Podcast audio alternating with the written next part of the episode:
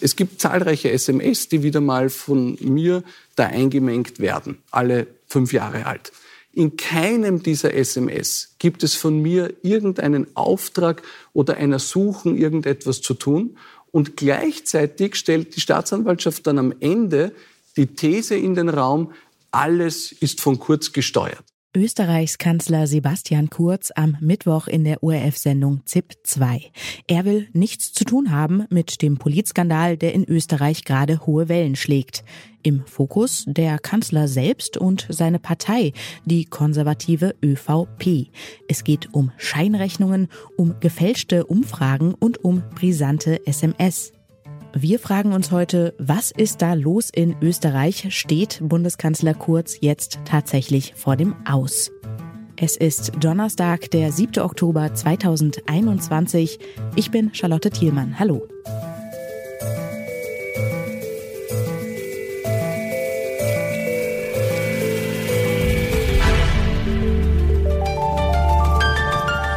Zurück zum Thema. Es wird unangenehm für Sebastian Kurz und seine Partei, die ÖVP. Am Mittwochmorgen haben Ermittlerinnen der Wirtschafts- und Korruptionsstaatsanwaltschaft das Kanzleramt, das Finanzministerium und die ÖVP-Parteizentrale durchsucht. Dem Kanzler und einigen seiner engsten Vertrauten wird Untreue, Bestechung und Bestechlichkeit vorgeworfen. Offiziell geht es um den Verdacht auf Inseratenkorruption im Zusammenhang mit Umfragen und positiver Berichterstattung. Klingt erstmal kompliziert, was genau dahinter steckt, das hat mir Florian Skrabal erklärt. Er ist Chefredakteur der österreichischen Investigativplattform Dossier. Also äh, im Hintergrund äh, läuft äh, seit der Ibiza-Affäre laufen Ermittlungen und es werden sozusagen äh, Beschlagnahme, Mobiltelefone oder andere Endgeräte ausgewertet und im Zuge dieser Auswertungen haben sich andere Verdachtsmomente erhärtet. Unter anderem eben die jetzt bekannt gewordenen Ermittlungen gegen Österreichs äh, Bundeskanzler wegen des Verdachts auf Untreue, auf Bestechung und Bestechlichkeit. Und äh, das wurde äh, gestern publik. Es geht konkret darum, dass ähm, im Zuge des Machtanstiegs quasi des äh, Bundeskanzlers äh, hier Tatpläne gesetzt worden sein sollen, die Sebastian Kurz äh, zunächst in die Rolle des Bundesparteiobmanns hieven sollten und dann auch zum Bundeskanzler machen sollten. Und hier wurde eben auf Steuergeld zurückgegriffen, um wohlwollende Berichterstattung in einer österreichischen Tageszeitung, die nämlich auch den Namen Österreich trägt, zu kaufen. Und hierbei wurden auch Umfragen manipuliert, so ist der Vorwurf der Wirtschafts- und Korruptionsstaatsanwaltschaft, damit man die richtigen Berichte quasi über dieses Medium ausspielen konnte. Vielleicht können Sie das nochmal genauer erklären, wie das jetzt mit diesen Inseraten funktioniert und was da genau das Problem ist. Also was haben Inserate mit mutmaßlich gefälschten Umfragen zu tun? Also man muss sich bei Inseraten äh, vor Augen halten, dass ein Inserat wie ein Geldschein ist. Und dass es in Österreich gewisse Zeitungen gibt, ähm, die sehr stark auf diese öffentlichen Inserate, nämlich von öffentlichen Stellen, unter anderem von Ministerien, angewiesen sind. Und äh, hier quasi, wenn sie mit in öffentlichen Inseraten bedacht werden, auch gute Berichterstattung mitliefern. Und das haben sie in der Vergangenheit, das begann nicht erst bei Sebastian Kurz, sondern auch schon bei dem vorherigen Bundeskanzler Werner Feimann war das ein Modell, wie man sich in der Öffentlichkeit als Politiker gute Berichterstattung gekauft hat auf Kosten der Steuerzahlerinnen und Steuerzahler. Der Skandal, der betrifft ja jetzt auch die österreichische Medienlandschaft. Würden Sie sagen, da muss jetzt strukturell was passieren, damit diese Form von mutmaßlich gekaufter Berichterstattung nicht mehr passieren kann? Äh, definitiv. Da, da, es brennt der Hut in, in der österreichischen Medienlandschaft. Äh, das Problem ist, dass äh, seit Jahren, wenn nicht sogar Jahrzehnten, dieses Problem der gekauften Berichterstattung auf Kosten der Steuerzahlerinnen ein offenes Geheimnis ist. Wir berichten darüber, andere Medien berichten auch darüber. Und trotzdem haben wir es bis jetzt nicht geschafft oder hat es die Politik nicht geschafft, dieses System einzufangen oder, oder abzudrehen, weil es diesen klassischen Aspekt der Korruption hat. Es gibt zwei Seiten, die profitieren, nämlich auf der einen Seite die Politik, und auf der anderen Seite die Medien. Und wer draufzahlt, sind die Steuerzahlerinnen und Steuerzahler. Das heißt, daher fällt das so schwer, dieses System abzustellen, weil es eben zwei Gewinner gibt und die Allgemeinheit äh, die Verliererin ist. Vizekanzler Werner Kogler von den Grünen hat am Donnerstag in einer Stellungnahme bereits die Handlungsfähigkeit von Sebastian Kurz in Frage gestellt.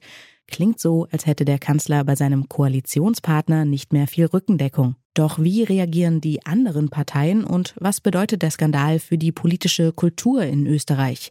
Das habe ich die Politikwissenschaftlerin Natascha Strobel gefragt. Sie findet, Sebastian Kurz kann die Verantwortung nicht einfach auf andere abwälzen. Er versucht selbstverständlich, ähm, sich da jetzt rauszuwinden. Und man sieht schon, wie eng die Schlinge ist, wenn er diese ganz engen Vertrauten bereit ist zu opfern. Da geht es ja nicht um irgendwen, da geht es äh, um, um Leute wie den Herrn Schmidt, den wir schon aus dem zweiten Ermittlungsverfahren das gegen Sebastian Kurz äh, da ist, nämlich die der Falschaussagen vor dem Untersuchungsausschuss. Also das sind wirklich ganz, ganz enge Vertraute und es ist natürlich ein bisschen wenig glaubhaft, wenn da ein ganzes Netzwerk arbeitet an, an Umfragen und an einer positiven Stimmung mache und der Person, der das nützt, die weiß da nichts davon. Also soll man glauben, dass da jetzt äh, Leute gearbeitet haben und huch, plötzlich war man Kanzler und man wusste nichts davon. Also das ist natürlich wenig glaubhaft. Aber Sebastian Kurz versucht sich jetzt äh, rauszuwinden und versucht nur noch sich selbst zu retten und ist jetzt wirklich bereit, enge Vertraute zu opfern für die Rettung von sich selbst. Sie haben das jetzt schon angesprochen. Es ist ja mutmaßlich eine ganze Reihe von Spitzenpolitikerinnen, die in diesen Skandal verwickelt sind. Wie kann es denn sein, dass da niemand zurücktritt bei solchen heftigen Vorwürfen? Man kann die Kurz-ÖVP sehr gut mit Trump und den Republikanern rund um Trump vergleichen. Und wenn man da gesehen hat, dass die sich bis zum Schluss eingeigelt haben, dass es diese Deep State und Total Witch Hunt Strategie gegeben hat, dann sieht man auch, in welche Richtung es für die ÖVP geht. Es geht, aus jeder Defensive macht man eine Offensive. Also es gibt da keinen Moment der Einsicht oder der Entschuldigung, sondern alles ist eine große Verschwörung und man selbst ist das Opfer. Und genau diesen Weg geht Kurz und die ÖVP jetzt auch. Und die Frage ist, ob es jetzt wirklich zu viel war. Denn jetzt gibt es den Koalitionspartner, die äh, sich da heute besprechen werden und wo es ja vielleicht doch so ausschaut, als könnte da heute noch etwas passieren. Die Sache ist nämlich die, kommt Kurz damit durch, dann ist die unabhängige Justiz massiv beschädigt und wird auch weiter beschädigt werden. Und das ist ein ganz, ganz kritischer Moment äh, jetzt wirklich für die, für die Republik für den Rechtsstaat in Österreich. Wenn sich der Verdacht denn jetzt erhärten sollte, dass es tatsächlich eine gekaufte Medienberichterstattung gegeben hat, welche Folgen würden Sie denn sagen, hätte das für die politische Kultur und auch die Presse in Österreich? In Wahrheit müsste man das komplett neu aufstellen. Diese Form der Inseratenkorruption so quasi unter der Hand wussten das alle, dass das so ist. Man schaltet Inserate und dann bekommt man eine positive Berichterstattung. Aber dass man das jetzt schwarz auf weiß hat und dass diese Deals auch wirklich genau so ausgesprochen worden sind, das ist eine neue Qualität. Und es wäre jetzt auch ein sehr guter Zeitpunkt zu überlegen, wie diese Inseratenvergabe durch die öffentliche Hand passiert und wie überhaupt das Verhältnis von Medien zu Politik sein sollte. Denn in so einem kleinen Land wie Österreich schwimmen da sehr viele in derselben Suppe und sind da sehr freundschaftliche und, und klickenhafte Verhältnisse. Und es wäre jetzt ein guter Zeitpunkt, das mal neu zu diskutieren. Für Sebastian Kurz geht es nach den Durchsuchungen von Kanzleramt und Parteizentrale ums politische Überleben. Kurz selbst hat am Donnerstag noch einmal bekräftigt, er sieht sich zu Unrecht beschuldigt. Die Opposition ist da anderer Meinung und hat am gleichen Tag seinen Rücktritt gefordert. Ob Kurz Kanzler bleibt, das hängt davon ab, was die Ermittlungen der Staatsanwaltschaft ergeben und davon, ob die Grünen weiter mit Kurz und der ÖVP regieren wollen.